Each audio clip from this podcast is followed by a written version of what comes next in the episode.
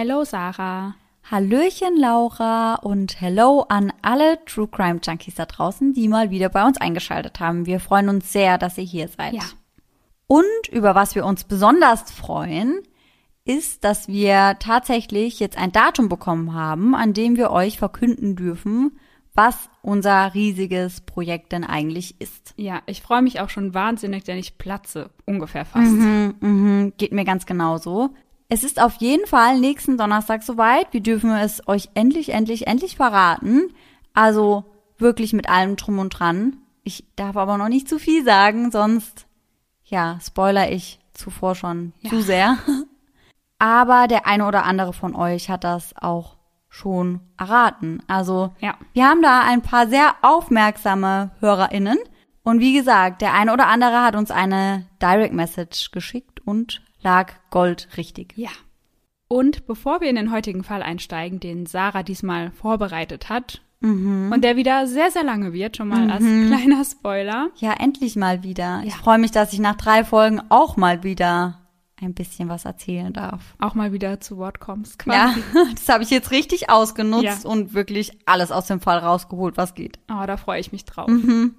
Gut, dann würde ich sagen, bist du bereit, Laura? Ja, ich freue mich wahnsinnig. Are you ready for the show?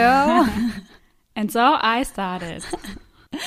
oh, ich hoffe, dass der eine oder andere Hörer die Stelle kennt. Wir können das ja mal demnächst vielleicht in unsere Instagram-Story packen. Ja, machen wir. Machen wir. Oh mein Gott, ich muss, ich muss so oft an dieses Mädchen denken. Ja, ich auch. Aber heute oder jetzt sprechen wir erstmal über meinen Fall. Ich starte meinen heutigen Fall ausnahmsweise mal mit einer Triggerwarnung, denn in der Folge spreche ich über häusliche Gewalt und über Suizid und wenn das Themen sind, die euch irgendwie triggern oder mit denen ihr nicht so gut klarkommt, dann würde ich euch empfehlen, die nächste Folge zu hören und diese vielleicht einfach zu skippen. Und dieser Fall war aufgrund der Bekanntheit des Opfers und des Täters extrem in den Medien vertreten. Der Fall ist auch bekannt als der Reality-TV-Show Murder, denn tatsächlich geht es heute um eine extrem toxische und gefährliche Beziehung, welche das Bikini-Model Jasmine Fiori mit ihrem Ehemann Ryan Jenkins führte. Ein Reality-TV-Sternchen, wie man so sagen könnte. Aber fangen wir jetzt zunächst einmal mit Jasmine an. Sie hatte eine ganz normale und glückliche Kindheit. Sie war eine sehr, sehr aktive Person. Sie liebte es, Sport zu treiben und Jasmine wird im Großen und Ganzen als ein sehr netter, herzlicher und sehr fürsorglicher Mensch beschrieben. Sie kümmerte sich quasi wirklich immer um alle um sich herum. Also egal welche Probleme sie gerade hatte, sie hat sich selbst immer hinten angestellt und sich immer erst um die Probleme ihrer Freunde gekümmert und hat dafür gesorgt, dass es jedem in ihrem Umfeld gut ging. Ansonsten liebte Jasmine Tiere, sie liebte die Natur und sie verbrachte auch gerne und viel Zeit draußen. Besonders Pferde mochte sie sehr gerne und deswegen ging sie auch regelmäßig reiten, auch wenn sie kein eigenes Pferd hatte. Sie hatte aber eine wohl recht vermögende beste Freundin aus der Schulzeit und diese hatte gleich mehrere Pferde. Die beiden verbrachten somit viel Zeit gemeinsam auf dessen Reiterhof. Vor allem am Wochenende waren sie eigentlich immer dort. Da Jasmine schon immer ein sehr hübsches Mädchen war, wurde sie in den späten Teenie-Jahren entdeckt und als Newcomer-Model gescoutet. Ein Traum, den sie schon ewig hatte. Sie wollte schon immer berühmt und wohlhabend und überall bekannt sein. Sie wollte sich einen Namen machen und sie wollte einfach, dass die Menschen sie und ihren Namen kannten. Sie liebte den Gedanken an Hollywood und wollte hier wirklich am liebsten bei den ganz Großen mitmischen. Und ich glaube auch, wenn du in den USA und in dieser Region aufwächst, dass das ein Traum ist, den ganz viele junge Frauen haben. Ja, glaube ich auch. Daher sah sie dieses Angebot natürlich als ihre große Chance und dachte, dass sie damit ihrem Traum ein Stückchen näher kommen würde und vielleicht endlich den Durchbruch schaffen würde. Ihr größtes Idol war schon immer Marilyn Monroe. Sie wollte sein wie sie, bekannt, reich, eine Frau, die von allen Frauen bewundert wurde und jede Frau wollte so sein wie sie und jeder Mann begehrte sie. Das war so ihr Idealbild von dem, was sie sein wollte. Also als sie dann ihr erstes Jobangebot bekam, war das genau das, auf was sie gewartet hatte und deswegen ergriff sie ihre Chance natürlich auch sofort. Ihre ersten Jobs waren überwiegend Bikini- und Badeanzug-Shootings für verschiedene Kataloge oder Magazine. Sie wirkte aber auch in verschiedenen Werbespots mit. Irgendwann bekam sie dann vermehrt Anfragen, die in Richtung Bodypainting Modeljobs gingen. Ach cool. Und für alle, die nicht wissen, was Bodypainting ist, also in der Regel ist man beim Bodypainting unbekleidet oder trägt eben nur einen ganz, ganz knappen String und ansonsten nichts. Und der Körper wird dann auf wirklich unterschiedlichste Art und Weise bemalt. Aber so gut bemalt, dass es auf den ersten Blick total oft so aussieht, als hätte die Person beispielsweise ein Bikini an. Ja. Und meist wurde sie eben so bemalt dann für verschiedene Auftritte gebucht. Beispielsweise in Casinos, wo sie dann eben für Unterhaltung sorgen sollte. Und in diesem Bereich lief es dann nach und nach auch immer besser. Irgendwann startete Jasmine dann mit Werbung für eine 18 Plus Hotline. Sie war aber nur das Werbegesicht. Also sie ging nicht selbst an den Hörer. Mhm. Sondern das Ganze lief so nach dem Motto ab, wenn du bei uns anrufst, dann schau mal, da gehen so hübsche Frauen an den Hörer. Also um die Leute eben zu lotsen. Ah, okay. Mhm. Und von da an ging Jasmine immer mehr in diese Aktmodel 18 mhm. plus Schiene, sag ich mal. Und damit war sie auch wirklich sehr erfolgreich. Also das ging wirklich so lange, bis sie einen recht hohen Bekanntheitsgrad erreicht hatte. Und deswegen legte Jasmine sich dann auch einen Künstlername zu.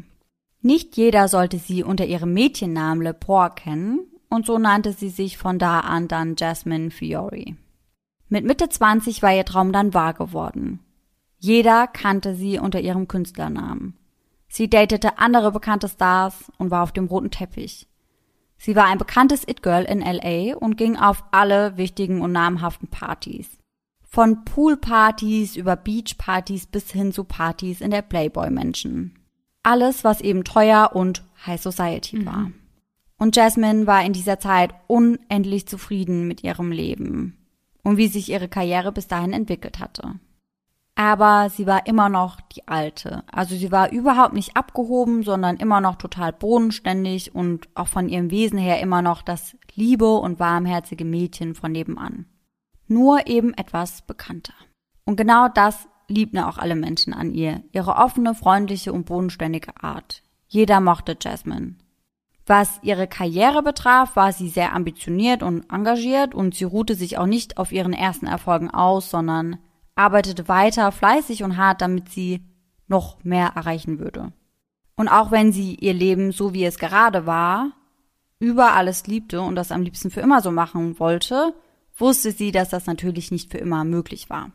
Und deswegen investierte sie ihr Geld sehr schlau in Immobilien und machte außerdem eine Ausbildung zur lizenzierten Immobilienkauffrau. Für die Zeit nach ihrer Aktmodel-Karriere quasi.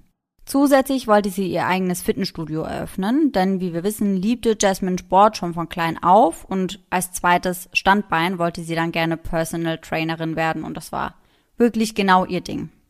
Jasmine war mittlerweile dann schon seit bereits zehn Jahren in diesem Business und es lief von Jahr zu Jahr immer besser. Aber neben ihrer Karriere als Model hatte Jasmine natürlich auch noch ein Leben fernab von dieser ganzen Glitzer- und Klemmerwelt.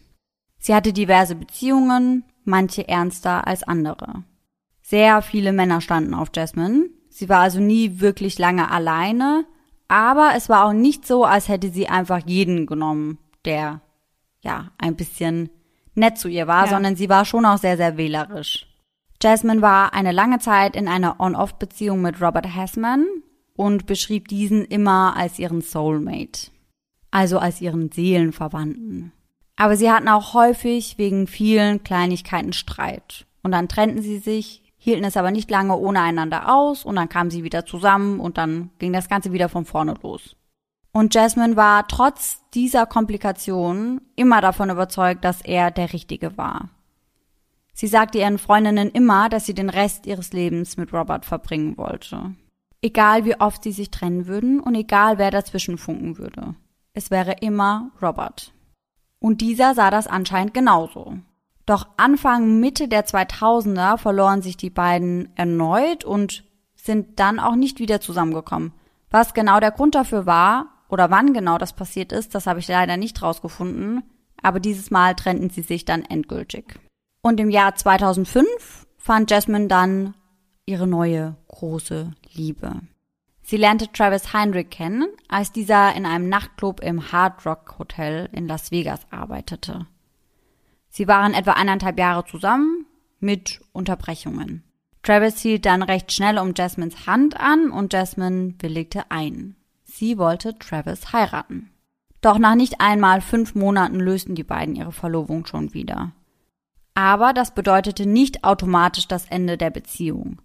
Die beiden sahen sich nach dem Verlobungsaus weiterhin und gingen nicht direkt getrennte Wege. Travis selbst sagte zwar, dass sie nur noch Freunde gewesen seien, aber das ist wohl etwas umstritten. Dennoch hielt diese Beziehung, ob jetzt freundschaftlich oder mehr, noch eine ganze Weile.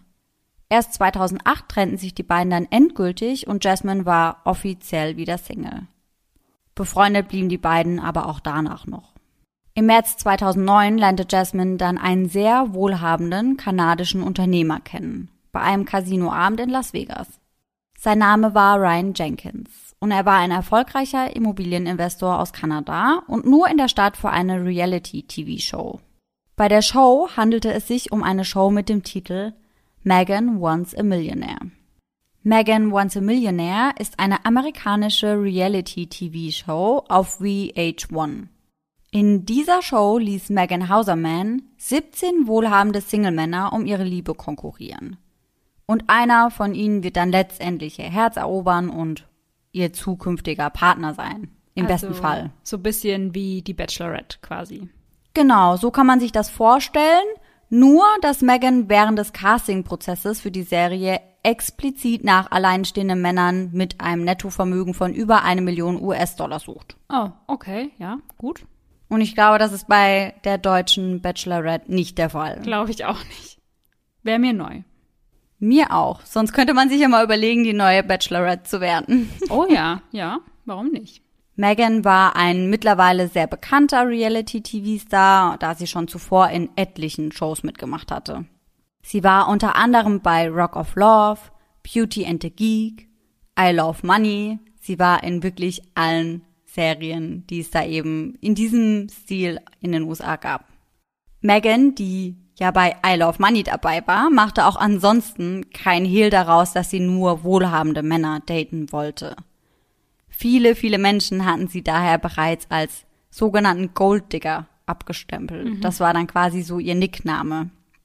Und in der Show Rock of Love äußerte sie sich auch sehr eindeutig zu diesen Vorlieben, nenne ich es mal, und sagte, dass sie sich sehr gut vorstellen könnte, eine Trophy Wife zu werden. Und anscheinend kam dieses Image sehr, sehr gut an. Und deswegen hat die Produktion Megan eben gefragt, ob sie diese Dating-Show Megan Wants a Millionaire durchziehen wollen. Ja, sowas polarisiert ja dann, mhm. glaube ich, immer ganz stark. Und dann schauen sich das ja auch extrem viele Leute an. Ja, genau. Also ich glaube, ganz viele Leute haben sich über Megan extrem aufgeregt, aber geschaut haben sie es trotzdem. Ja. Mhm. Klassiker. Mhm. Als der 31-jährige Ryan, der übrigens ein Nettovermögen von 2,5 Millionen Dollar besaß, Jasmine kennenlernte, waren die Dreharbeiten zu der Kuppelshow schon abgeschlossen. Die Show war aber noch nicht veröffentlicht worden.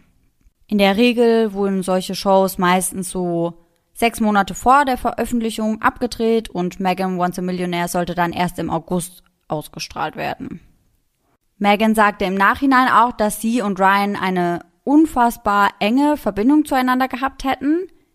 Und Ryan kam auch sehr, sehr weit in der Show. Ich glaube, er machte den dritten Platz, aber es reichte dann doch nicht für den ersten. Aus ihm und Megan wurde kein Paar und deswegen war Ryan, als er Jasmine kennenlernte, eben wieder Single. Und was ich ganz witzig fand, was überhaupt nichts zu unserem Fall beiträgt, aber in der Show war es so wie bei, kennst du noch Flavor of Love? Ja. Mhm. Da hatte doch auch jede Frau einen Nickname. Ja, ja. Und das war bei Megan Wants a Millionaire auch. Also da gab es dann ganz unterschiedliche Namen wie The Latin Lover oder Der Investor oder The Swinger, solche mhm, Sachen okay. eben. Und Ryan wurde Smooth Operator genannt. Und wenn man sich das übersetzen lässt, nicht Wort für Wort, aber sinngemäß, dann bedeutet das sowas wie Schlawiner. Mhm. Jasmine und Ryan trafen sich also, wie gesagt, Mitte März 2009 bei einem Casinoabend und sie waren von vornherein hin und weg voneinander. Sie waren so begeistert vom jeweils anderen, dass sie die nächsten 48 Stunden unzertrennlich waren und sich überhaupt nicht mehr aus den Augen ließen. Am 18. März, nur zwei, drei Tage nachdem sich die beiden kennengelernt hatten, heirateten die beiden dann in der Little White Wedding Chapel auf dem Las Vegas Strip. Wow, das ging ja aber ganz schön flott. Ja, das ging ganz schön schnell. Und ich bin mir auch sicher, dass sie sich nach drei Tagen noch nicht allzu gut kannten, aber auf den ersten Blick war Ryan auf jeden Fall ein guter Fang. Er war recht attraktiv, sehr, sehr wohlhabend, wie wir wissen. Er war außerdem sehr charmant und hatte Humor und war eigentlich genau das, was Jasmine immer wollte. Aber Jasmine wusste nicht, dass hinter dieser schnellen Hochzeit vielleicht auch noch etwas anderes stecken könnte. In der Show, also in Megan Wants a Millionaire, die ja noch nicht ausgestrahlt wurde zu diesem Zeitpunkt, sagte Ryan mehrfach zu Megan, dass er sie heiraten wolle. Der Grund dafür war unter anderem auch, dass er ja aus Kanada war, aber gerne in den USA leben wollte. Mhm. Ryan brauchte also eine Green Card, um in den USA bleiben zu dürfen. Okay, das könnte die sehr, sehr schnelle Hochzeit natürlich erklären. Ja, das habe ich mir auch gedacht. Mhm. Also ich denke auf jeden Fall, dass das etwas damit zu tun haben könnte. Also ein Faktor war es bestimmt. Ja, also die beiden haben sich wirklich auch sehr, sehr gut verstanden und sie hatten am Anfang auch eine total innige und schöne Beziehung. Aber geheiratet hätten sie ohne diese Intention vielleicht nicht direkt. Ja. Ansonsten lief es zwischen den beiden aber wie gesagt wirklich gut. Sie hatten die gleichen Interessen und sie liebten diese ganzen teuren Partys und ja, eben dieses ganze Highlife, High Society, mhm. Ryan war oftmals sogar Veranstalter und Gastgeber solcher Partys und lud dann seine ganzen ebenfalls sehr wohlhabenden Freunde zu diesen exzessiven Partys ein. Zu dieser Zeit galten Jasmine und Ryan als das Power Couple schlechthin. Vor allem, als es in Richtung der Veröffentlichung von Megan Wants a Millionaire ging. Denn ab da sah man Ryans Gesicht immer häufiger im Fernsehen und ja, seine Bekanntheit stieg halt rasant an. Zu dieser Zeit waren Ryan und Jasmine sehr glücklich zusammen. Ryan postete auf MySpace Videos und Bilder von Jasmine und ihm, wie sie auf einer Yacht lagen oder einfach generell ganz viele Eindrücke aus ihrem neuen luxuriösen Leben, das die beiden zusammenführten. In einem Video sagt er dann beispielsweise, Hey Baby, schau uns an. Das ist jetzt unser Leben. Aber wie gesagt, Ryan brauchte eben auch diese Green Card und generell war es aber nicht nur so, dass er von dieser Ehe profitierte, sondern dass die beiden etwas davon hatten. Denn Jasmine bekam von Ryan 10.000 Dollar im Monat für, ja, für als Taschengeld quasi. Also ich weiß nicht genau für was, aber das war so, ja, mhm. ein kleines Taschengeld. Ach ja, das ist aber nett. Mhm. Ich fand das auch sehr nett.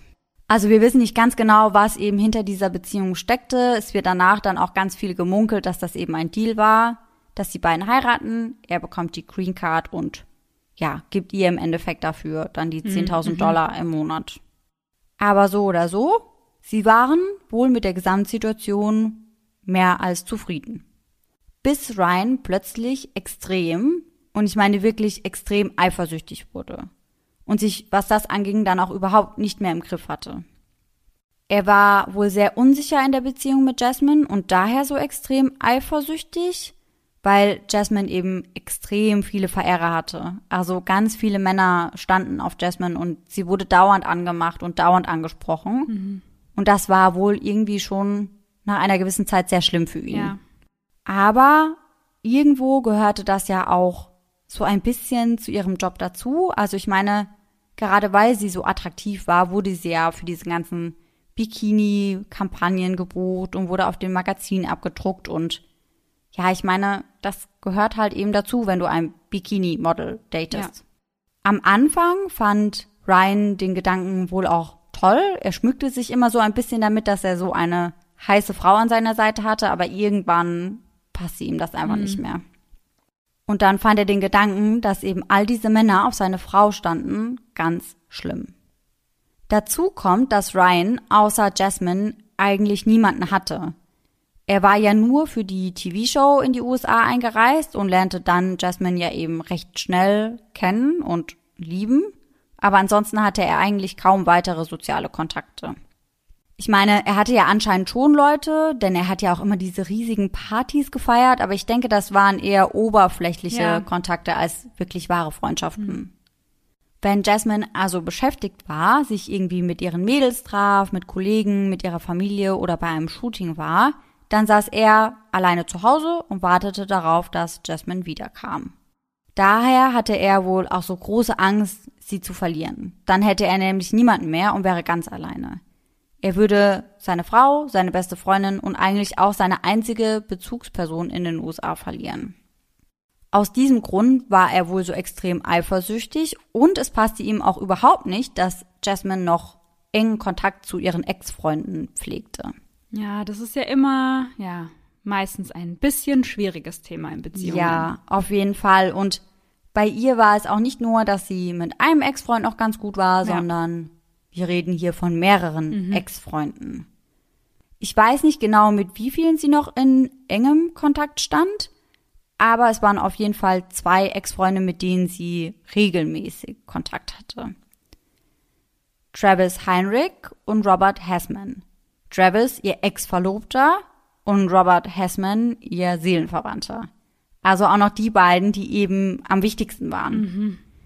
Es wurde dann auch schnell gemunkelt, ob Jasmine sich vielleicht den ein oder anderen Fehltritt mit einem oder mehreren ihrer Ex-Partner geleistet hatte. Aber so richtig offiziell bestätigt wurde das nie. Aber ja, also das ist das, was eben erzählt wurde.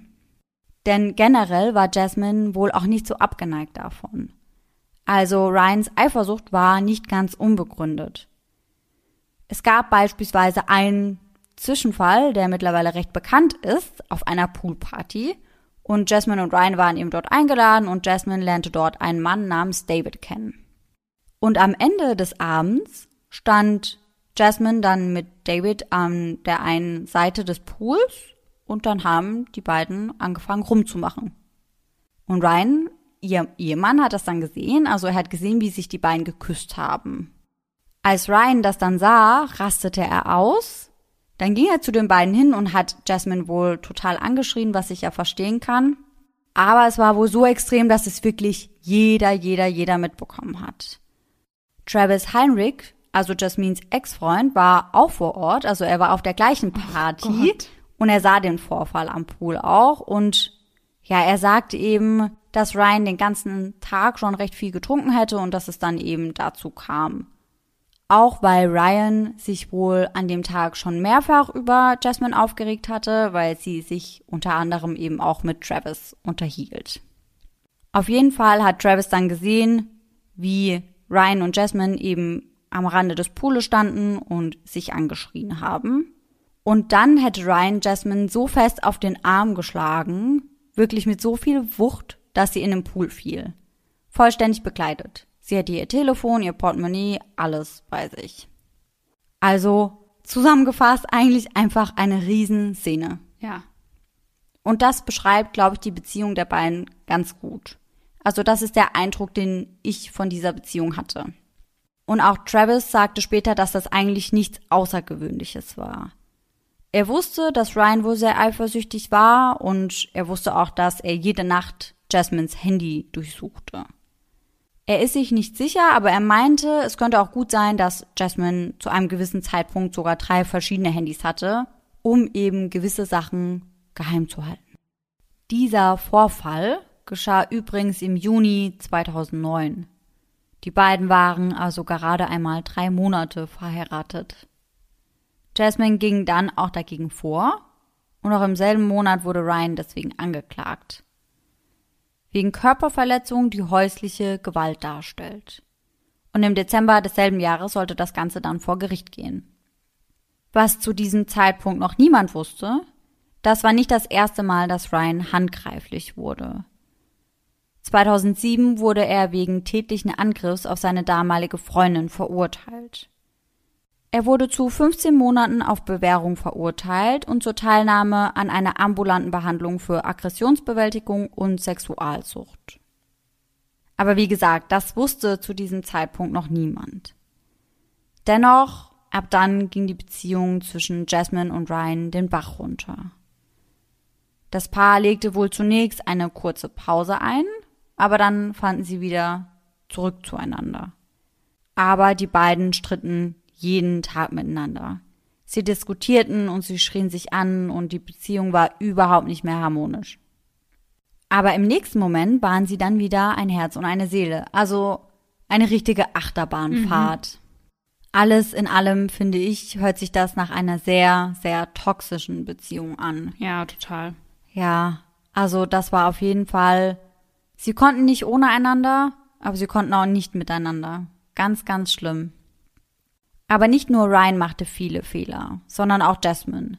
Die beiden taten sich einfach überhaupt nicht gut. Da das Thema Eifersucht ja ein großer Streitpunkt war, begann Jasmine ihren Ehemann dann auch regelmäßig zu belügen. Sie ging wohl öfter mit den Mädels in Bars und wenn sie dort dann einen Mann kennenlernte oder wenn sie dorthin ging, um einen bestimmten Mann zu treffen, dann sagte sie zu Ryan, dass sie nur mit den Mädels unterwegs sei. Denn sie wusste ja, dass Ryan ansonsten wütend werden würde. Zu diesem Zeitpunkt lebten die beiden übrigens noch in Las Vegas. Dort hatten sie sich ja auch kennengelernt. Doch die Auseinandersetzungen und die Streitereien wurden einfach immer mehr und irgendwann wurde Jasmine das dann zu viel. Und deswegen zog sie dann aus der gemeinsamen Wohnung aus und besorgte sich ein eigenes Apartment. In Los Angeles. Als Info, Las Vegas und Los Angeles trennen etwa 430 Kilometer, also gute vier Stunden. Oh, ja, schon ein Stückchen. Mhm. Aber anscheinend war das nicht unbedingt so, wie man jetzt im ersten Moment vermuten würde. Weil im ersten Moment hört sich das an, als würde sie so weit wegziehen, um quasi vor Ryan zu flüchten. Aber ein Freund von Jasmine sagte später in einem Interview, dass sie es eigentlich einfach nur mochte, wenn Ryan ihr hinterher rannte. Sie wollte das so. Sie mochte den Gedanken, dass Ryan sie so sehr liebte, dass er ihr überall hin folgen würde. Ob das so stimmt oder ob sie wirklich flüchten wollte, das wissen wir im Nachhinein natürlich nicht.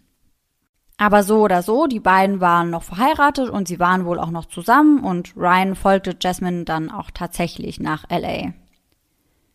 Und kurz darauf lebten die beiden dann eben gemeinsam in der Wohnung und waren wieder zusammen, also alles wieder beim Alten. Doch das änderte an der Beziehung überhaupt nichts. Im Gegenteil, es wurde eigentlich immer und immer schlimmer. Doch Ryan änderte dann irgendwann seine Taktik. Das Kontrollieren und das Schreien brachte ihn nicht weiter und daher beschloss er, den Spieß einfach umzudrehen. Nun wollte er Jasmine eifersüchtig machen.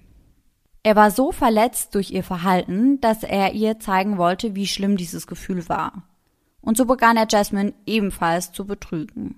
Mehrfach, so wie sie es mittlerweile auch getan hatte. Ist ja eine ganz furchtbare Beziehung. Mhm, aus meiner total Sicht. Total schlimm. Mal. Also ich kann schon verstehen, dass er sagt, ich will, dass sie weiß, wie schlimm dieses Gefühl ist, aber das ist doch keine Lösung. Also, wie soll das dann jemals wieder eine normale Beziehung werden? Nee, kann's gar nicht. Also da müsste man sich doch trennen. Also, ja. wie gesagt, das ist jetzt meine persönliche Meinung, ja, aber ja. ich finde das ganz schlimm. Ja, aber Ryan setzt sogar noch einen oben drauf. Denn eines Tages bringt er eine Frau mit nach Hause in das Apartment, in dem er ja mit Jasmine wohnte und Jasmine bezahlte dieses Apartment übrigens auch alleine, also eigentlich in ihr Apartment. Wie krank respektlos. Ja, und er timet das Ganze so, dass er mit dieser Frau eben gerade zugange ist, wenn Jasmine nach Hause kommt. Also er weiß, wann Jasmine nach Hause kommt und er möchte, dass sie ihn und die andere Frau eben in Flagranti erwischt. Nicht dein Ernst. Mhm. Und das passiert dann auch so. Also wie asozial ist das denn? Ja, also er timet das so und das funktioniert auch so. Jasmine kommt nach Hause, kommt in das Schlafzimmer und dann erwischt sie die beiden eben dort. Boah, also, nee, da fehlen mir echt die Worte. Das ist ja Wahnsinn. Mhm. Also nur ganz kurz dazu. Ich habe in einigen Quellen gelesen, dass sie in dem gemeinsamen Schlafzimmer zugange waren. Boah. Bei anderen Quellen hieß es dann auf dem Sofa, aber eigentlich macht das keinen großen Unterschied. Nee, gar nicht. Also das in der Wohnung allein ist schon also Betrügen allein ist schon übel respektlos. Finde ich ja schon ganz schlimm. Ja. Aber das dann in der Wohnung zu machen und so zu timen, dass der Partner das ja. auch noch sehen muss, also nee. Also furchtbar. ich glaube, ohne Ryan verteidigen zu wollen, aber ich glaube, er war wirklich einfach so krass verletzt und er hat halt gemerkt, Jasmine interessiert es überhaupt nicht, wenn er was mit anderen Frauen hat, dass er dachte, wenn sie es vielleicht mal sieht, dann, ja, dann öffnet er ihr die Augen. Ja, aber also ich kann mir das gar, ich glaube, egal wie verletzt ich wäre, ich könnte das niemals mit mir selbst und mit meinem Gewissen vereinbaren. Wird gar nicht gehen. Ja, ich glaube halt, ja, ich weiß auch nicht. Ich glaube, er hat da nicht groß nachgedacht. Ich glaube, er wollte ihr einfach nur zeigen, wie schlimm das für ihn ist und ich weiß es nicht. Ich weiß ja, nicht, was in seinem Kopf vorging, mhm. aber ich fand das auch ganz heftig zu mhm. lesen. Und ab diesem Zeitpunkt hatte Jasmine auch endgültig genug von Ryan. Verständlicherweise. Ja. Anfangs waren sie so glücklich und er bereicherte ihr Leben und sie hatte mittlerweile das Gefühl, dass er das nun nicht mehr tun würde. Er machte ihr einfach nur noch das Leben schwer. Daraufhin setzte sie sich dann mit Ryan zusammen und sie drohte ihm auch, dass sie die Ehe annullieren lassen würde. Die Annullierung einer Ehe kommt nur in Betracht, wenn zum Zeitpunkt der Eheschließung die Voraussetzungen fehlten, unter denen eine Ehe überhaupt geschlossen werden kann. Wenn beispielsweise einer der beiden zum Zeitpunkt der Eheschließung minderjährig war oder ja nicht zurechnungsfähig war. Ich weiß aber nicht genau, ob man das auch auf einen gewissen Promillegrad schieben könnte, mhm. zum Beispiel. Anscheinend wurde diese Ehe aber auch nie annulliert, auch wenn Jasmines Mutter im Nachhinein sagt, dass ihre Tochter ihr gesagt hätte, dass sie die Ehe hat aufheben lassen. Mhm. Aber da gibt es keine ja, schriftlichen Beweise oder Belege für. Und zu diesem Zeitpunkt drohte sie ihm ja auch erstmal nur. Und als Ryan das dann hörte, wurde er wohl sehr panisch, weil er dann erst verstand, wie weit Jasmine mittlerweile schon war. Nicht nur, weil er Angst hatte, Jasmine zu verlieren, sondern auch einfach, weil er nicht alleine sein wollte. Denn wir hatten es ja vorhin drüber, wenn Jasmine weg war, dann hatte er niemanden mehr. Das bedeutete für ihn, dass er sich dann wohl schleunigst eine neue Frau suchen müsse. Eine neue Beziehung, die im besten Fall nahtlos an seine alte Beziehung anknüpfen würde. Und daher meldete Ryan sich dann bei keiner geringeren als Megan Hauserman also der netten Dame von Megan Once a Millionaire. Die beiden trafen sich daraufhin dann auch tatsächlich und das war das erste Mal, dass sich die beiden seit den Dreharbeiten wiedersehen würden. Megan sagt später, dass Ryan furchtbar aussah. Er hatte extrem an Gewicht verloren und war sehr blass. Er sah kränklich und fertig aus. Das hatte nichts mehr mit dem Mann zu tun, den sie im März des gleichen Jahres kennengelernt hatte. Megan machte Ryan aber wohl recht schnell klar, dass sie nicht daran interessiert war, die alte Liebelei mit Ryan wieder aufflammen zu lassen. Und Ryan akzeptierte das auch und war wohl fein damit. Sie sprachen dann eine lange Zeit miteinander über Ryans Ehe und ja, dass sie dabei war, in die Brüche zu gehen und dass er Angst hatte, dass seine Frau ihn verlassen würde. Und er sagte Megan wohl auch, dass er seine Frau eigentlich zurückgewinnen wollte, aber dass er nicht wüsste, wie er das tun sollte. Und er hatte wohl auch mehrere Versuche gestartet. Unter anderem gibt es da eine Mail, die er geschrieben hat, datiert auf den 27. Juli 2009.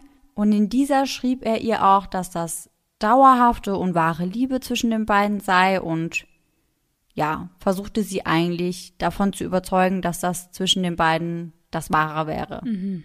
Also hier mal ein ganz kleiner Ausschnitt eben aus dieser Mail. Er schreibt, wenn du zu mir zurückkommst und mit dem ganzen Wahnsinn aufhörst, können wir ein wundervolles Leben haben. Deine Vergebung, dein Vertrauen und deine Loyalität ist alles, was ich im Moment brauche. Und wenn deine Liebe zu mir wächst und unser Leben in die richtige Richtung geht, werde ich mich komplett fühlen. Ich werde dich nie verlassen. Ich will nur dich. Aber das brachte letztendlich auch nicht den gewünschten Erfolg. Also dachte er, die Antwort auf seine Fragen wäre vielleicht Geld.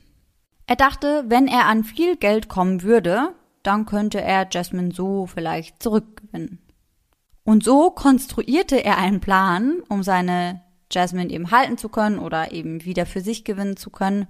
Und dieser Plan beinhaltete eine weitere Reality-TV-Show namens I Love Money 3. Alles klar. Mhm. Und I Love Money 3 sollte im Januar 2010 dann ausgestrahlt werden.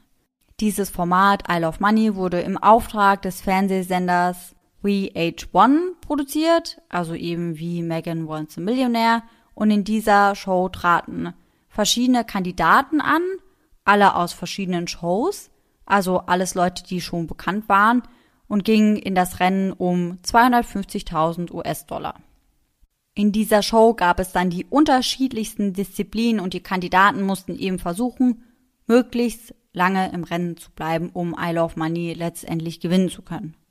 Und diese Show wurde übrigens auch in Deutschland ausgestrahlt auf MTV Germany, das erste Mal im Jahr 2009 am 31. Juli, um genau zu sein. Ach ja. Das war aber nicht die Show, in der Ryan dabei war, mhm. sondern das mhm. war I Love Money 1. Ah ja, okay. Denn die Show, in der Ryan dabei war, die wurde niemals ausgestrahlt, nirgendwo. Ryan wollte also zu dieser Show gehen, den Hauptpreis von 250.000 US-Dollar gewinnen und dachte, so würde Jasmine bei ihm bleiben. Warum er 250.000 US-Dollar gewinnen wollte, wenn er doch ein Nettovermögen von 2,5 Millionen US-Dollar besaß, ist eine sehr gute Frage, die ich mir auch gestellt ja. habe. Ja, du hast mich eben auch schon so kritisch angeschaut und ich habe mich genau das Gleiche gefragt. Wie bereits erwähnt, war es ja so, dass Jasmine eben diese 10.000 US-Dollar im Monat von Ryan bekommen sollte, aber diese bekam sie nicht einmal.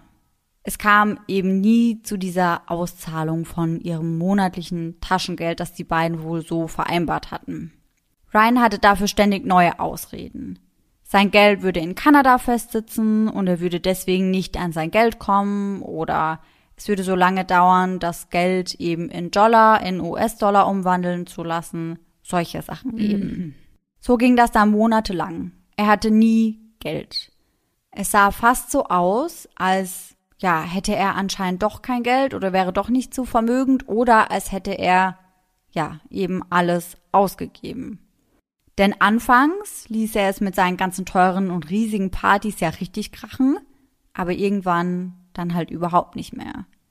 Und mittlerweile gab er Jasmine ja nicht einmal mehr Geld zur gemeinsamen Monatsmiete dazu. Und genauso wie wir uns jetzt fragen, wo das ganze Geld eben hin ist, fragte sich das auch Jasmine nach einer gewissen Zeit und war deswegen wohl auch nicht mehr so gut auf ihren Mann zu sprechen. Und deswegen dachte Ryan, es wäre eine gute Idee, die 250.000 US-Dollar zu gewinnen. Und dann könnte er Jasmine endlich das bieten, was sie wollte. Bevor er zu den Dreharbeiten zu Isle of Money aufbrach, sprach er daher mit Jasmine und sagte ihr, dass er das Geld für die beiden gewinnen würde und dass sie dann das Leben leben könnten, das die beiden wollten und dass alles wieder gut werden würde. Das würde nicht nur ihre finanzielle Situation, sondern auch ihre Ehe retten. Ryan war hierbei wohl so überzeugend, dass Jasmine ihm das auch glaubte oder glauben wollte. Sie sagte ihm, er solle sich vor ihr beweisen in eben dieser Show. Diese Show wurde dann im Sommer 2009 in Mexiko gedreht und Ryan nahm mit dem Segen oder auch mit dem Druck seiner Ehefrau an dieser Show teil. In der Show lernte er dann eine Frau kennen namens Lacey Skulls. Sie war bekannt aus einer Staffel von Rock of Love und nun eben eine der Kandidatinnen von I Love Money 3. Lacey war schon bald wie eine Freundin für Ryan und nicht nur eine reine Teamkollegin während der Dreharbeiten. Sie machten es sich gemeinsam zum Ziel, jede von der Produktion gestellte Herausforderung zusammen zu gewinnen. In ihrem Podcast sagt Lacey später, sie hat nämlich auch einen Podcast mittlerweile, dass er ein Biest war, wenn es um diese Herausforderung ging. Er musste gewinnen. Und die Show wurde ja niemals ausgestrahlt, deswegen konnte ich mir das natürlich nicht anschauen, aber es gibt mehrere Interviews, in denen Lacey eben spricht und da hört es sich schon immer sehr danach an, als würde sie Ryan total bewundern und total toll finden. Deswegen wurde dann auch eine Zeit lang gemunkelt, ob sie vielleicht auf ihn stehen würde, aber anscheinend war zwischen den beiden niemals irgendetwas. Denn Ryan hatte anscheinend wirklich nur Augen für seine Frau, die zu Hause saß und hoffte, dass er das ganze Geld mit nach Hause bringen würde. Und deswegen war Ryan in der Show auch wirklich extrem gut und gewann wirklich ein Spiel nach dem anderen. Für ihn war die größte Motivation, seine Frau Jasmine zu halten. Und so sollte das in der Show auch genutzt werden. Also Ryan wurde quasi als der Mann verkauft, der total verrückt nach seiner Frau ist und für sie eben das Geld gewinnen mhm. möchte. Während der Dreharbeiten sprach Ryan dann auch recht oft mit Lacey über seine Frau. Und außerdem erzählte er auch das ein oder andere, was vielleicht der Grund sein könnte für seine, ja, sagen wir mal, finanzielle Notsituation. Ryan erzählte Lacey nämlich, dass seine Familie auf dem Immobilienmarkt sehr erfolgreich war, aber mit dem Marktcrash von 2008 waren deren Gelder plötzlich nicht mehr da. Als Ryan Jasmine somit nicht mehr das versprochene Geld geben konnte, befürchtete er eben, dass die Ehe jetzt in die Brüche gehen würde. Und Lacey sagte damals, dass Ryan ihr fast schon leid tat deswegen. Aber tatsächlich war es letztendlich so, was man ganz lange nicht wusste, aber Ryan Jenkins gewann die dritte Staffel von Isle of Money und hm. sahnte die 250.000 US-Dollar ab. Und mit diesem Geld flog er dann nach Hause zu seiner Jasmine. Das war so etwa im August. Die beiden waren also erst seit circa fünf Monaten zusammen und hatten sich ja auch schon das ein oder andere Mal getrennt und waren wieder zusammengekommen. Ja, deswegen kommt mir das die ganze Zeit auch so vor, als wären sie schon viel länger zusammen. Ja, weil so viel passiert. Ja. Deswegen sage ich auch immer mal wieder zwischendrin, jetzt sind sie drei Monate zusammen, mhm. jetzt sind sie fünf Monate zusammen, ja. weil da passiert so viel, das passt in eine Ehe von zehn Jahren. Ja, absolut. Am 3. August 2009 wurde dann die erste Folge von Megan Wants a Millionaire ausgestrahlt. Spätestens jetzt kannte über Nacht jeder seinen Namen. Jeder wusste, wer Ryan Jenkins war. Jasmine und er konnten nirgendwo mehr hingehen, ohne erkannt zu werden. Aber das war ja genau, was die beiden wollten. Sie liebten dieses Leben. Und das schien ihrer Ehe tatsächlich gut zu tun. Zumindest nach außen hin. Sie sahen glücklicher aus als je zuvor. Ryan postete wieder fleißig auf MySpace. Unter anderem ein Video, auf welchem Jasmine zu sehen ist und sie steht dort im Bikini vor einem Pool und tanzt und er sagt, I love my life, I love my wife. I'm the luckiest guy in the world right now. Also, ich liebe mein Leben, ich liebe meine Frau und ich bin zurzeit der glücklichste Mann der Welt. Freunde erzählten, dass die beiden zu dem Zeitpunkt ihre Finger kaum voneinander lassen konnten. So extrem, dass es ihnen bei einem Besuch in einem schicken Restaurant sogar unangenehm war.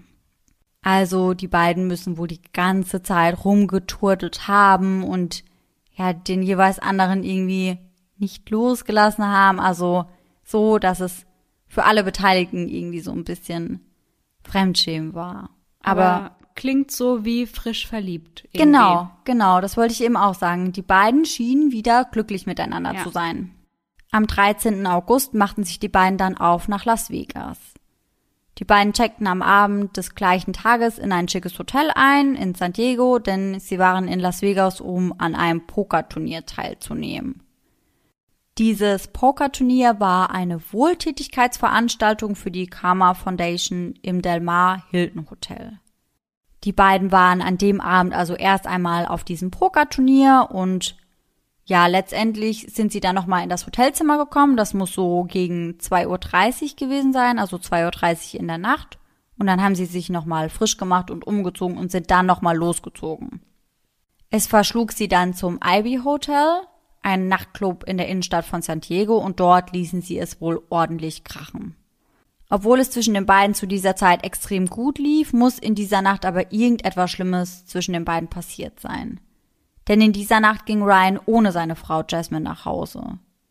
Am darauffolgenden Tag schrieb er etlichen Freunden und Familienangehörigen von Jasmine und fragte diese, ob sie etwas von ihr gehört hätten.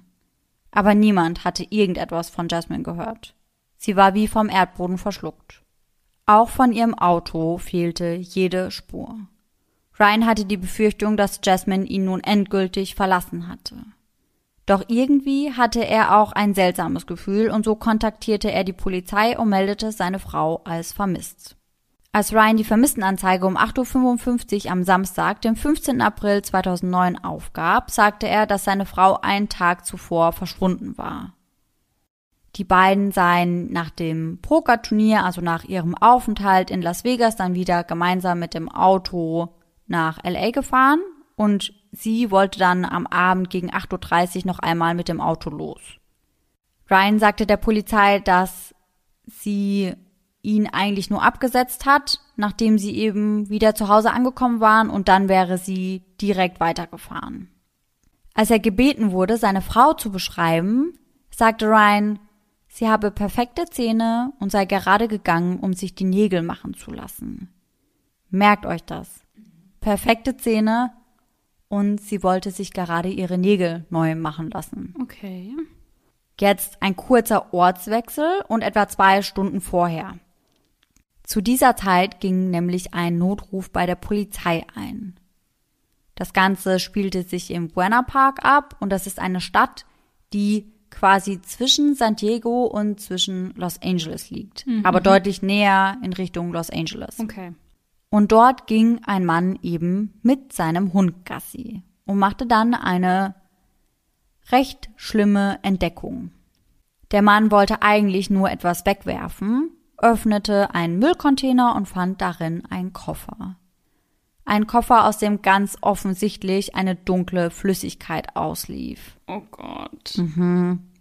Der Mann hebt diesen Koffer dann auch aus diesem Müllcontainer raus und öffnet den Koffer und daraufhin ruft er dann sofort die Polizei. Der 911-Call ist wie immer aufgezeichnet worden und auch im Internet zu finden. Der Mann wirkt recht gefasst, als er mit der Polizei spricht und sagt, er hätte einen großen Koffer gefunden und dass er die Öffnung mit einem Finger hochgehoben hätte und ja, er wäre sich recht sicher, dass eine Leiche in dem Koffer wäre. Und er behielt Recht. In diesem Koffer befand sich die schlimm zugerichtete und teilweise verstümmelte Leiche einer jungen Frau.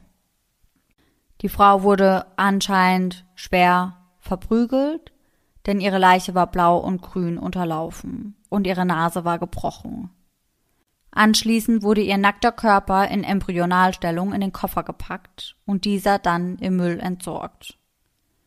Die Frau hatte keinerlei Ausweispapiere oder ähnliches bei sich, weswegen sie nicht sofort identifiziert werden konnte. Das Opfer wurde als eine weiße Frau, vielleicht auch Hispanic, in ihren Zwanzigern oder Dreißigern mit dunklen Haaren beschrieben. Ihr Haar war noch feucht. Sie war brutal geschlagen worden und ihr Gesicht war sehr angeschwollen.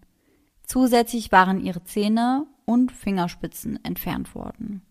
Vermutlich, um die Identifizierung der Leiche zu erschweren. Dann muss der Täter das ja schon, aber ziemlich genau geplant haben, schätze ja, ich. könnte man, könnte man auf jeden Fall meinen.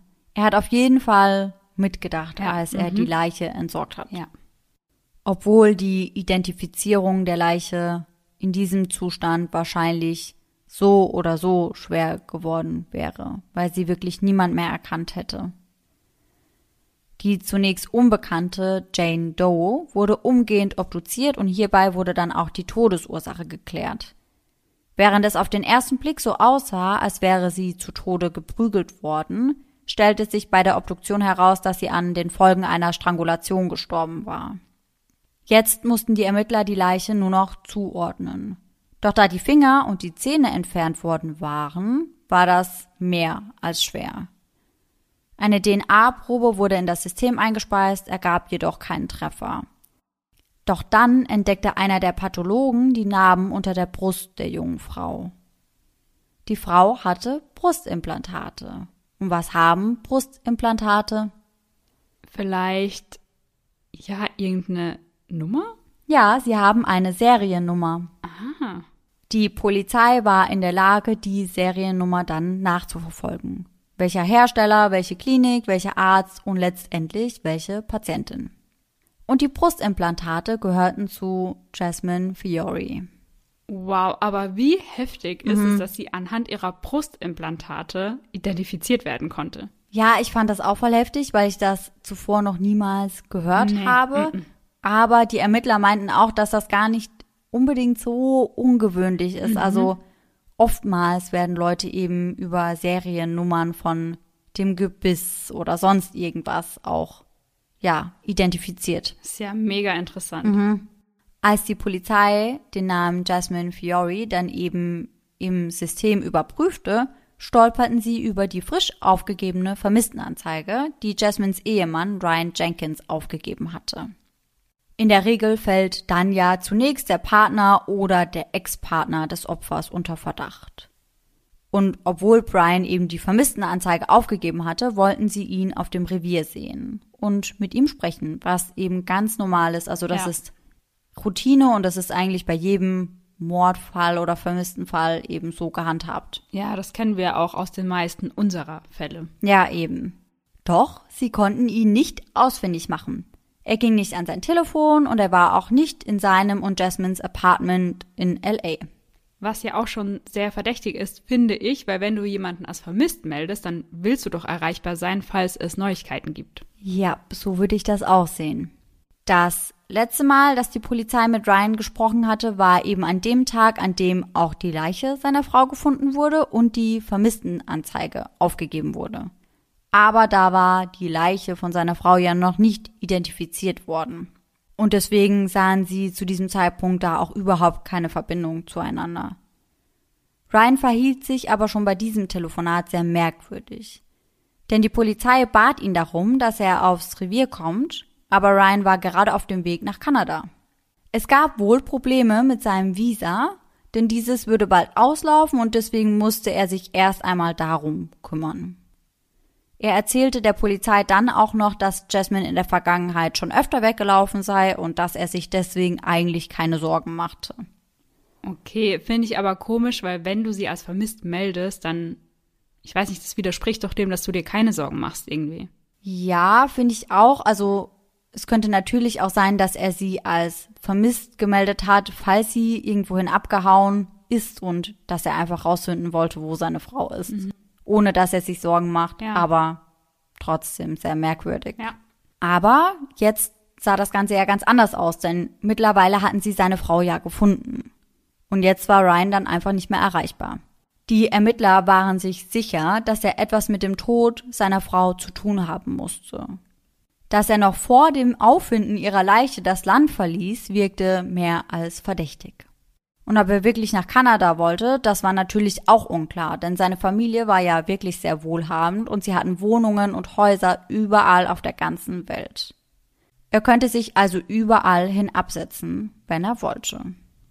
Die Polizei suchte also mit Hochdruck nach ihrem Hauptverdächtigen. Trotz einem Großaufgebot von Ermittlern und Polizisten konnten sie ihn in den nächsten Tagen aber nirgendwo finden. Aber sie fanden Jasmines weißen Mercedes, mit welchem sie am Abend ihres Verschwindens ja angeblich weggefahren war.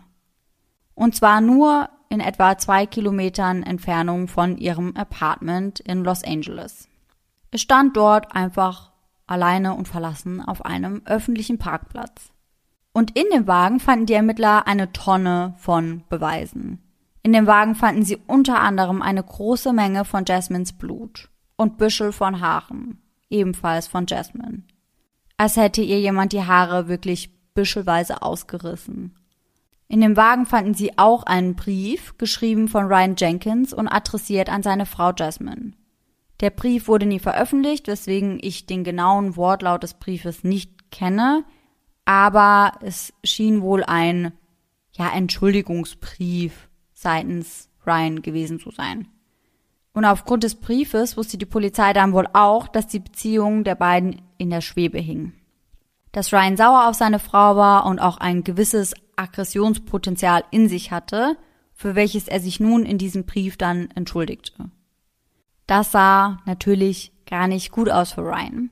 Aber die Polizei wusste immer noch nicht, was denn an diesem Abend im Casino oder eben in der Nacht oder am Tag danach passiert war. Daher versuchten sie natürlich die Geschehnisse so gut es ging zu rekonstruieren. Eine entscheidende Aussage hierbei war der Name des Hotels, in welchem Ryan und Jasmine in dieser Nacht übernachtet hatten. Die Befragung der Hotelangestellten in San Diego brachte die Beamten allerdings nicht sonderlich weit. Diese hatten weder irgendetwas gehört noch irgendetwas Verdächtiges gesehen.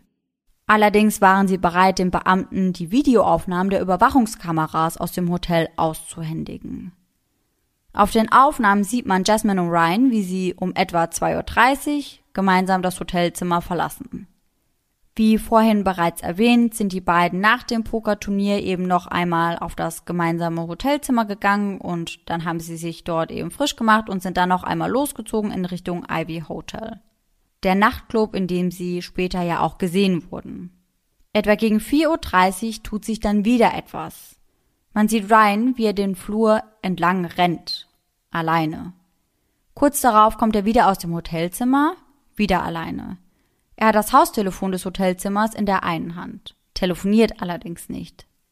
Dann geht er bis ans Ende des Hotelflurs, dort besorgt er etwas Eis, also Eiswürfel, und läuft dann mit den Eiswürfeln und dem Telefon wieder zurück zu seinem Zimmer und schließt die Tür hinter sich. Mittlerweile ist es 5.06 Uhr. Jasmine ist nach dem gemeinsamen Verlassen mit ihrem Mann um 2.30 Uhr nicht mehr auf den Überwachungskameras zu sehen. Sie kommt nicht wieder zurück in das gemeinsame Zimmer. Nicht in dieser Nacht und auch nicht am nächsten Morgen. Gegen 9.30 Uhr sieht man dann Ryan, wie er das Hotelzimmer mit seinem Gepäck verlässt. Immer noch alleine. Aber was den Ermittlern dann auffällt, es gibt zwei Eingänge in das Hotelzimmer. Einmal die Türe, die von der Überwachungskamera gefilmt wurde, und einmal die Verandatüre des Hotelzimmers und die ist nicht kameraüberwacht. Die Polizei geht deswegen schwer davon aus, dass Jasmine doch noch einmal in dem Hotelzimmer war, dass sie aber eben durch die Verandatür in das Zimmer gekommen war und nicht durch die normale Eingangstür. Die Polizei geht von folgendem Ablauf aus. Als Jasmine und Ryan zusammen in Jasmines Auto saßen, kam es zum Streit. Hier begann die Auseinandersetzung der beiden und wurde dann auch handgreiflich. Ryan muss schlimm auf sie eingeschlagen haben. Die Ermittler gehen davon aus, dass Jasmine so schwach und verletzt war, dass sie nicht mehr alleine gehen konnte. Ryan wollte sie in diesem Zustand natürlich auch nicht durch die Hotellobby schleppen, weswegen er wohl versuchte, sie durch die Verandatüre in das Zimmer zu bringen. Doch diese konnte er nicht von außen öffnen. Deswegen sieht man Ryan dann auch auf den Überwachungskameras, wie er durch den Flur rennt und in das Hotelzimmer mm, geht. Mhm. Jasmine lag zu dieser Zeit vermutlich schwer verletzt und blutend vor der Verandatür und konnte sich kaum bewegen. Ryan öffnet dann die Türe von innen und brachte sie so in das Hotelzimmer. Und hier eskalierte die Situation dann wohl erneut. Diese Theorie lässt sich auch durch physische Beweise belegen, denn anscheinend wurden dort eben auf der Veranda auch Blutspritzer von Jasmine gefunden und auch nochmal das ein oder andere Haarbüschel. Auch der Teil der Überwachungsvideoaufnahme, der Ryan zeigt, wie er mit dem Telefon durch den Flur läuft, würde zu dieser Theorie passen. Wenn seine Frau zu diesem Zeitpunkt verletzt, aber noch lebend in dem Hotelzimmer lag, hatte er das Telefon vermutlich mitgenommen um so zu verhindern, dass sie Hilfe rufen konnte. Ah, ja klar, das ergibt natürlich viel mhm. Sinn. Und vielleicht war auch das Eis, das er da holte, dann für Jasmine bestimmt. Vielleicht merkte er zu einem gewissen Zeitpunkt, wie schlimm er seine Frau verletzt hatte und dachte, ihre Verletzungen mit etwas Eis zu kühlen, wäre eine gute Idee. So als eine Art Wiedergutmachung. Wenn diese Theorie wirklich stimmt, dann wäre Ryan mit seiner Frau etwa gegen 4.30 Uhr zurückgekommen und dann mehrere Stunden bis etwa 9.30 Uhr mit ihr in dem Hotelzimmer gewesen. Laut des Autopsieberichtes starb Jasmine aber bereits vor 9.30 Uhr. Wann genau, das kann man nicht sagen, aber es war wohl sehr wahrscheinlich, dass Ryan einige Zeit mit der Leiche seiner Frau auf dem Hotelzimmer war. Psychologen, die sich mit diesem Fall beschäftigt haben, gehen davon aus, dass Ryan seine Frau in dieser Zeit anflehte, dass sie nicht die Polizei ruft und niemandem davon erzählt. Jasmine machte ihm daraufhin mehrfach klar, dass das nicht passieren wird. Sie wird ihn, wie schon beim ersten Übergriff, anzeigen. Sie wird sich das nicht gefallen lassen und sie wird das nicht für sich behalten. Als Ryan dann bewusst wurde, dass er damit nicht davonkommen würde, fasste er den Entschluss, seine Frau zu töten. Und so strangulierte er sie, bis sie sich nicht mehr bewegte und nicht mehr atmete. Und verstümmelte dann ihren Körper, um die Identifizierung zu erschweren oder zumindest zu verzögern, bis er außer Landes war. Daraufhin packte er Jasmines Leiche in ihren eigenen Koffer und brachte diesen wohl über die Veranda zu Jasmines Wagen. Und entsorgte dann anschließend den Koffer in den Müllcontainer. Auf dem Video Überwachungsaufnahmen sieht man, dass er das Hotelzimmer verlässt mit seinem Gepäck, aber eben nicht mit dem Koffer. Deswegen die Vermutung, dass er das eben auch wieder über die Veranda gemacht hat. So die Rekonstruktion der Ermittler. Sie waren sich sicher, dass Ryan Jenkins Jasmine getötet hatte. Doch auch Tage nachdem sie Jasmines Leiche gefunden hatten und identifiziert hatten, gab es keine Spur von Ryan. Nochmal zur Info. Die Leiche von Jasmine wurde am 18. August identifiziert. Am Nachmittag des 19. August rief Ryan seinen Vater aus Birch Bay an und der teilte ihm damit, dass Jasmine eben ermordet aufgefunden worden war. Ryan wusste also, dass seine Frau nicht mehr am Leben war und war nicht mehr in dem Glauben, dass sie eventuell nur weggelaufen sei. Das hatte er ja ursprünglich bei der Polizei behauptet. Aber mittlerweile wusste er es besser und meldete sich trotzdem nicht.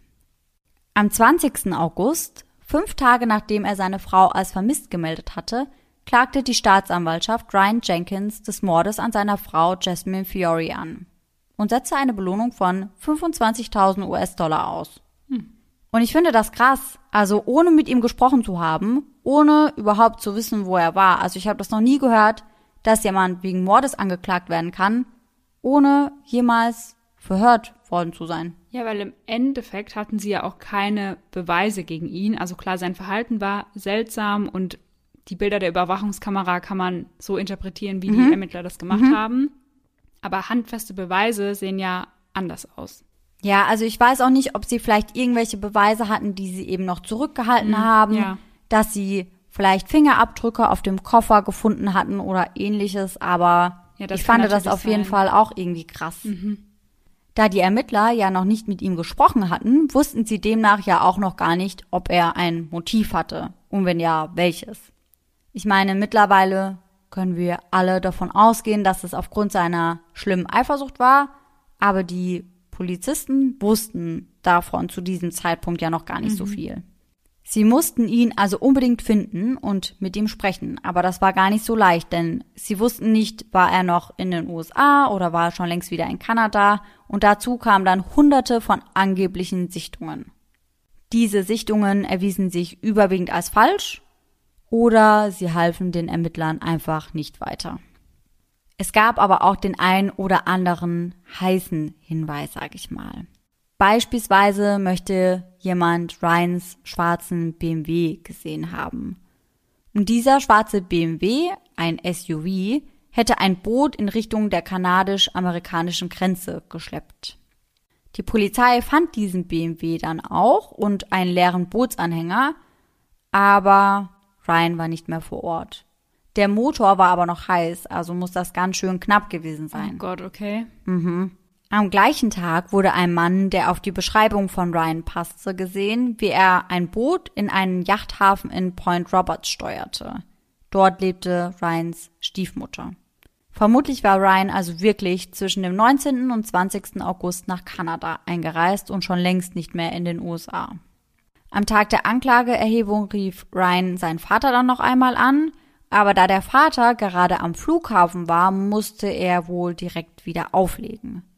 Und danach verliert sich jede Spur. Danach hört niemand mehr irgendetwas von Ryan. Vorerst. Denn schon bald stellt sich heraus, dass Ryan am 20. August tatsächlich in einem Motel in British Columbia in Kanada gesehen wurde. In Begleitung einer jungen Blondine. Ryan und die junge Frau hielten mit ihrem Wagen direkt neben einem Müllcontainer und nicht direkt neben den Zimmern, und das fand der Motel-Manager schon etwas seltsam. Außerdem blieb Ryan im Auto, während die junge Frau bar für drei Übernachtungen bezahlte. Der Manager beschrieb die Frau als attraktiv, etwa 25 bis 30 Jahre alt und sehr ruhig. Sie bemühte sich aber etwas um Smalltalk, während sie in das Hotel eincheckte. Eine weitere Augenzeugin, eine Frau, welche ebenfalls Gast in dem Motel war, berichtete später, dass sie die Frau gesehen hätte. Diese Frau hätte etwa 20 Minuten lang mit Ryan auf dem Zimmer verbracht, wäre dann aber wieder gegangen und hätte das Motel verlassen. Und sie wäre auch nicht wiedergekommen. Am 23. August gegen 11.30 Uhr hätten die beiden aus dem gemeinsamen Zimmer auschecken müssen, taten das aber nicht. Daraufhin schnappte sich der Motel-Manager seinen Neffen und die beiden gingen dann zusammen zu Zimmer 2, um eben zu schauen, was da los war. Was der Motelbesitzer dort vorfand, veranlasste ihn umgehend, die Polizei zu rufen. Wir wussten von vornherein, dass der Mann, der da eingecheckt hatte, Ryan Jenkins war, aber der Motelbesitzer wusste das zu diesem Zeitpunkt nicht. Er hatte ihn überhaupt nicht erkannt und er sagt im Nachhinein auch, dass Ryan so extrem abgemagert und fertig gewesen wäre, dass er ihn niemals für den Mann auf den Fahndungsfotos gehalten hätte. Als der Besitzer nun die Polizei anrief, meldete er, dass er eine Leiche in Zimmer Nummer zwei seines Motels gefunden hätte. Die Leiche eines Mannes wie sich später herausstellte, die Leiche von Ryan Jenkins. Er hatte Suizid begangen. Der Besitzer hatte mehrfach geklopft, aber niemand hatte ihm die Tür aufgemacht. Daraufhin fragte er mehrfach, ob alles in Ordnung sei und öffnete anschließend die Tür des Zimmers. Und da entdeckte er Ryan Jenkins. Er hatte sich selbst mit seinem eigenen Gürtel an einem Kleiderständer erhängt. In dem Zimmer wurde kein Abschiedsbrief oder ähnliches gefunden. Doch die Polizei fand bei der Durchsuchung seines Laptops ein Dokument mit dem Namen Letzter Wille und Testament, geschrieben am 20. August 2009. Also drei Tage vor seinem Suizid. Das Dokument war aber nicht so formell, wie man es wegen des Namens irgendwie annehmen würde, sondern eher eine Reflexion seines Lebens. Und er schrieb darüber, ab welchem Zeitpunkt alles den Bach runterging. Ungefähr die Hälfte des Briefes beschrieb, wie sehr er Jasmine liebte. Und im gleichen Atemzug sprach er darüber, wie frustriert und sauer er auf sie war. Und dass er sehr eifersüchtig auf einige ihrer Beziehungen war. Und dass ihn das immens frustrierte. Dass sie ihn mit Absicht eifersüchtig machte. Sie hatte Sex mit ihren Ex-Freunden und küsste andere Männer auf Partys. Er schreibt allerdings nicht einmal über den Mord an ihr oder über ihr Verschwinden oder generell darüber, dass Jasmine tot ist. Darüber verliert er kein einziges Wort. Aber wir wissen ja, dass er es wusste. Sein Vater hatte es ihm ja gesagt. Aber wie gesagt, kein Wort dazu, also auch keine Stellungnahme oder ein Schuldeingeständnis. Gar nichts. Eine Stellungnahme von Brad Garrett, ein früherer FBI-Profiler und mittlerweile ABC News Berater, lautet wie folgt. Wahrscheinlich ging ihm durch den Kopf, ich komme da einfach nicht mehr raus. Denn möglicherweise hat das für ihn eine Grenze überschritten, dass er etwas getan hat, womit seine Psyche nicht einmal umgehen kann. Und so kommt er nach Kanada, er ist alleine, er fängt an zu denken. Vielleicht hatte er sogar Visionen in seinem Kopf was er dieser Frau angetan hatte, und er konnte es nicht mehr ertragen. Doch eigentlich stellt sich uns immer noch die Frage, warum genau Jasmine sterben musste. Durch den Suizid von Ryan blieb diese Frage nämlich anscheinend erst einmal ungeklärt. Natürlich geht man davon aus, dass es eben etwas mit der Eifersucht und mit seinen Aggressionsproblemen zu tun haben musste, aber es war einmal nicht klar, ob in dieser Nacht irgendetwas Schlimmes passiert war oder ja, was der Auslöser eben dafür war. Eine Freundin von Jasmine, die auch auf dem Pokerturnier war, beschreibt den Abend im Nachhinein wie folgt. Jasmine spielte Poker mit einer großen Gruppe von Freunden. Sie war sehr ungehalten und machte Ryan den ganzen Abend runter. Es war wirklich peinlich. Sie hatte einen extremen Sinn für Humor. Er wurde wirklich wütend und das hat den Ton für den Rest des Abends völlig verändert.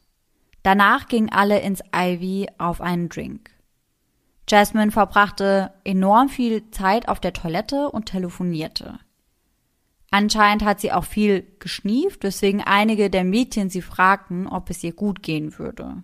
Sie sagte, dass es ihr gut ginge und zwinkerte. Und deswegen nahmen die Mädchen an, dass der Schnupfen und das ständige Naseputzen daher kam, dass sie Kokain nahmen. Ryan begann zu fragen, mit wem sie telefonierte, und sie sagte, mit ihrer Mutter. Aber es war 12.30 Uhr in der Nacht und sie war sicherlich nicht mit ihrer Mutter am Telefon. Das dachte sich Ryan zumindest. Jasmine und Ryan haben sich deswegen vor allen Leuten gestritten. Er schrie ständig, mit wem hast du gesprochen? Bis sie den Club dann um 1.30 Uhr endgültig verließen. Und das war zunächst alles, was die Polizei hatte. Aber die Polizei konnte schon bald Jasmines Telefonaufzeichnungen besorgen und so konnten sie ihre gesendeten und empfangenen Nachrichten aus dieser Nacht eben einsehen. Und so fanden sie heraus, dass sie in der Nacht, in der sie starb, mit ihrem Ex-Freund Robert Hessman geschrieben hatte. Den ganzen Abend lang. Ihr Soulmate, der Mann, mit dem sie immer wieder zusammenkommen würde und mit dem sie bis ans Ende ihres Lebens zusammen sein wollte. Jasmine hatte ihm geschrieben, dass sie über die Beziehung mit Ryan hinweg sei und wollte mit ihm zusammen sein. Außerdem bettelte sie ihn regelrecht an, dass er sie abholen kommen sollte. Sie wollte weg von Ryan. Sie wollte gehen. Robert hatte einen Privatjet und Jasmine flehte ihn an, dass er diesen schicken sollte, damit sie schnellstmöglich dort wegkommt. Die Polizei glaubt, dass Ryan diese Nachrichten entdeckte, als er und Jasmine in ihr Auto gestiegen waren, um nach Hause zu fahren. Und das war vermutlich der Auslöser, das, was ihn an dem Abend so triggerte, dass er so extrem ausgerastet ist. Und das würde ja auch zu der Theorie passen, dass er sie eben im Auto angegriffen hat und sie anschließend durch die Hintertür zurück ins Hotelzimmer geschleust hatte. Mhm. Was die Ermittler anhand der Handydaten auch herausfinden konnten, war folgendes, und das fand ich besonders makaber. Ryan musste Jasmines Handy nämlich nach dem Mord mitgenommen haben, nachdem er sie getötet und entsorgt hatte. Denn es gab noch Nachrichten zwischen den beiden, also zwischen Jasmine und Ryan. Ach nee. Ja, aber zu dieser Uhrzeit war Jasmine schon tot. Boah. Mhm. Vermutlich hatte Ryan sich das Handy mitgenommen und hatte dann von Jasmines Handy aus geschrieben, um es so aussehen zu lassen, als wäre alles in Ordnung und um seine, sie war eben noch Besorgungen machen, Theorie eben zu stützen. Von Jasmines Handy ausgeschrieben hieß es, sie würde sich in Santa Barbara zum Mittagessen mit ihren Mädels treffen und danach würde sie ihre Nägel machen lassen. Sie würde also spät nach Hause kommen. Also komplett abgebrüht. Und ich hatte ja vorhin auch gesagt, merkt euch das mit den Nägeln und ja. mit den Zehen. Mhm. Ich fand das so extrem, als ich das gelesen habe, wenn man bedenkt, dass er ihr die Fingerkuppen abgeschnitten hat mhm. und ihre Zähne entfernt hat. Und dann beschreibt er seine Frau und sagt, sie hat perfekte Zähne und hat sich gerade ihre Nägel frisch machen lassen. Das ist echt Boah, nee. Also da krieg ich Gänsehaut. Mhm. Ich Boah. fand das auch so heftig, mhm. muss ich sagen. Mhm. Und ich bin eigentlich schon echt abgehärtet. Ja. Ja, und damit sind wir eigentlich auch am Ende meines Falles, denn es gibt keine Verurteilung, es gibt niemanden, der schuldig gesprochen werden kann, weil Ryan sich letztendlich ja selbst das Leben genommen hat. Also das ist schon ziemlich, ja, ein ziemlich krasser Fall. Ja, fand ich auch. Bevor wir jetzt aber die Folge beenden, hätte ich doch noch die ein oder andere Frage an dich. Okay. Und zwar hast du doch davon gesprochen, dass Ryan noch mit einer anderen Frau in diesem Motel war. Ja, genau. Weiß man, wer diese Frau war?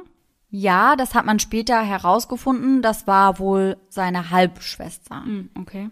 Aber sie hatte wohl nichts mit dem Mord zu mhm. tun und und ob sie ihm bei der Flucht helfen wollte oder ob sie gar nicht wusste, was er getan hatte. Vielleicht hatte er auch einfach nur gesagt, du, ich habe irgendwie, weiß nicht, gerade Probleme und ich brauche ein paar Tage genau. Auszeit, kannst du mit mir dahin fahren? Genau. Und, ja, sowas. Und dann hat sie ihm das Zimmer auf ihren Namen gebucht ja. und hat Ryan dort unterkommen lassen. Ja. Aber vermutlich wusste sie nicht, was er dort vorhat mhm, mhm. und wahrscheinlich wusste sie auch nicht, was er davor getan hatte. Ja. Was ich auch noch ganz interessant fand, war, dass Megan Hauserman, also die Dame von Megan Once a Millionaire, mhm. sich erst sehr, sehr spät zu dem Ganzen geäußert hat. Erst Jahre später gab sie wohl ein Interview zu Ryan und dort verriet sie, dass es auch in der Show schon einige Warnhinweise oder wie sie es nennt, Red Flags gab. Aber dass sie das damals gar nicht so wahrgenommen hat. Sie war damals wohl hin und weg von ihm, weil er so charmant war und so aufmerksam und die beiden hätten eine ganz besondere Verbindung zueinander gehabt. Die beiden hätten sogar während der Dreharbeiten heimlich miteinander geschrieben und das war ja eigentlich streng verboten.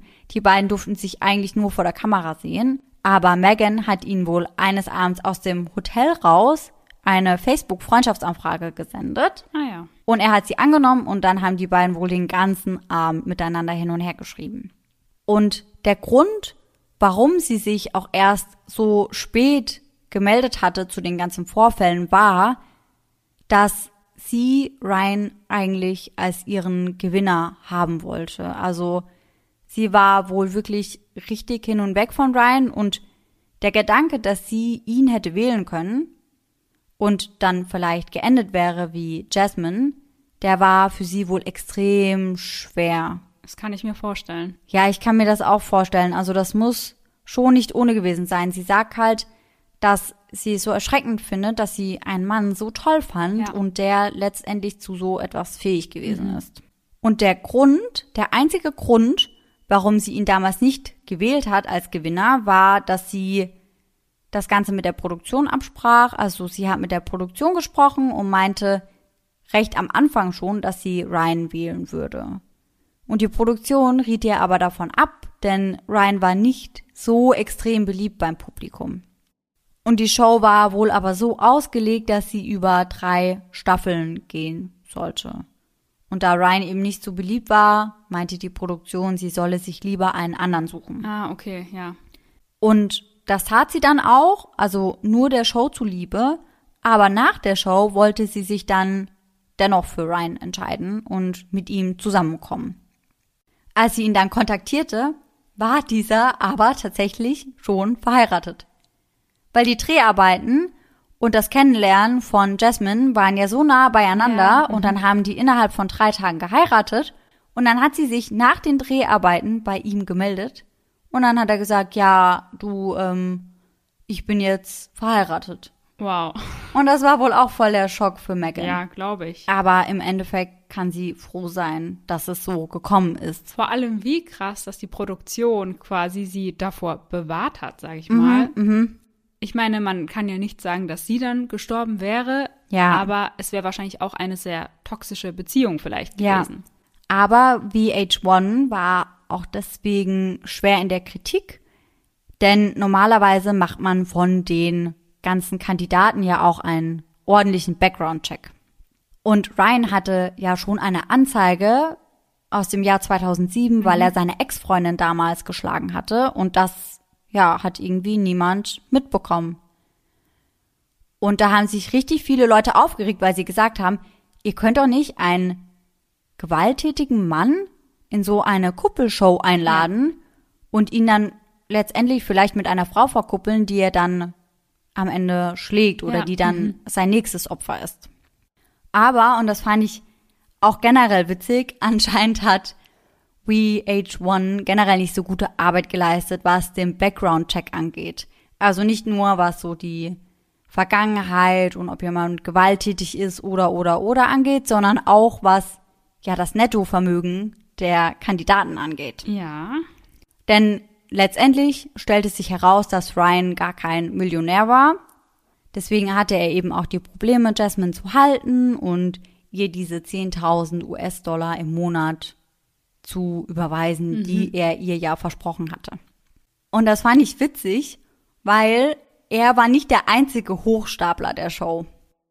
Denn ich habe mir die Show auch eben mal etwas genauer angeschaut und habe mir eben angeschaut, welche Kandidaten da noch so dabei waren und ja, habe mir das Ganze ganz genau reingezogen. Und man findet im Internet die Namen der Kandidaten mit Nickname und Alter und allen möglichen Informationen hinten dran. Und da steht dann auch das Nettovermögen des jeweiligen Kandidaten. Und bei zwei weiteren Kandidaten von Megan Wants a Millionaire ist so ein kleines Sternchen am Nettovermögen.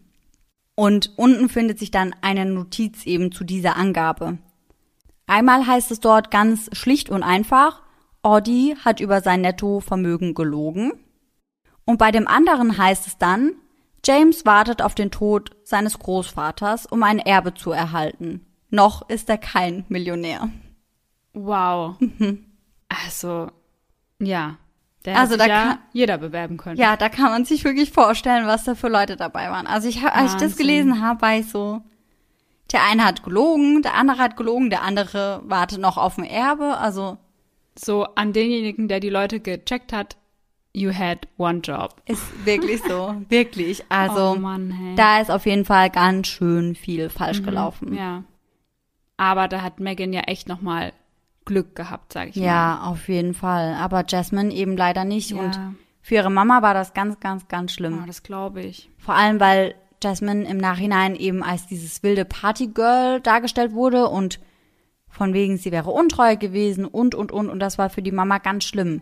Ob das jetzt wahr ist oder nicht, das können wir nicht beurteilen. Ja. Und die Mama vermutlich auch nicht, weil die lebte überhaupt nicht in der Nähe. Also sie bekam das ja auch gar nicht mit, wie die Tochter gefeiert hat oder wie sie sich verhalten hat. Aber ja, dass ihre Tochter so in den Schlagzeilen war, war ganz schlimm für sie. Ja. Ja, weil ich kann mir auch gut vorstellen, dass da dann auch wieder so ein bisschen Victim Blaming ja. betrieben wurde, so ja. auf die Art. Ja, wie hat sie sich gegeben, wie hat sie sich verhalten, so selbstschuld. Ja, sie hat ihn ja auch provoziert ja, und sowas. Mh, genau.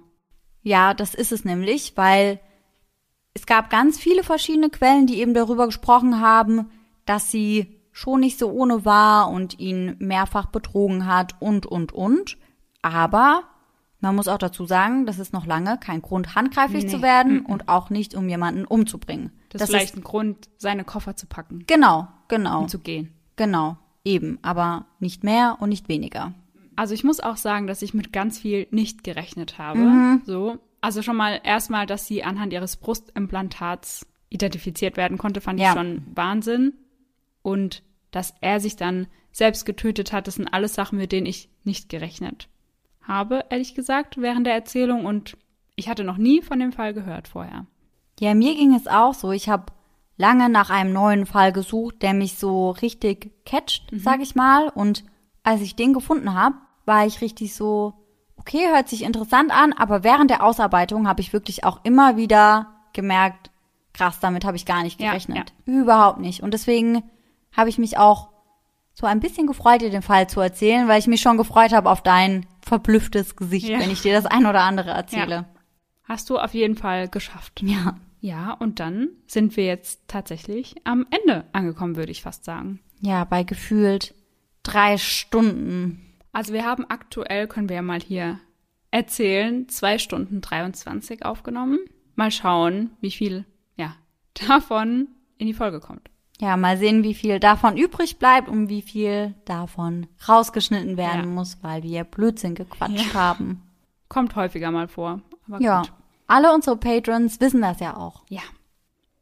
Und dann bleibt auf jeden Fall gespannt, was wir am Donnerstag verkünden. Wir freuen uns schon so wahnsinnig darauf, euch das oh, ja. endlich erzählen zu können. also schaut auf jeden Fall bei uns bei Instagram vorbei.